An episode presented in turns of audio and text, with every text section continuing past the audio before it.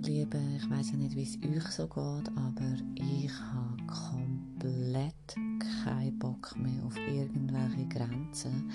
Ich merke auch, seitdem ich meine Grenzen sprenge, über meine Schatten springe und Außergewöhnliches mache, genau so verzaubere ich mein Leben.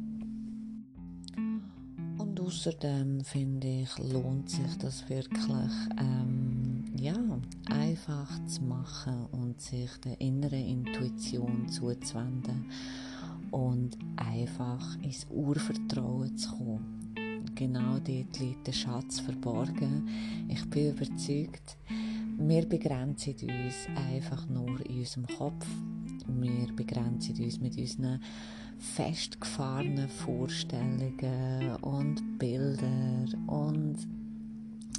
Identifikationen, wenn wir uns vorstellen, wie wir sind, wo wir Kind sind, wo wir Kleinkind sind, wo wir Baby sind. Dort haben wir einfach nur aus dem Moment heraus gelebt. Und das, genau das, ist unsere Essenz.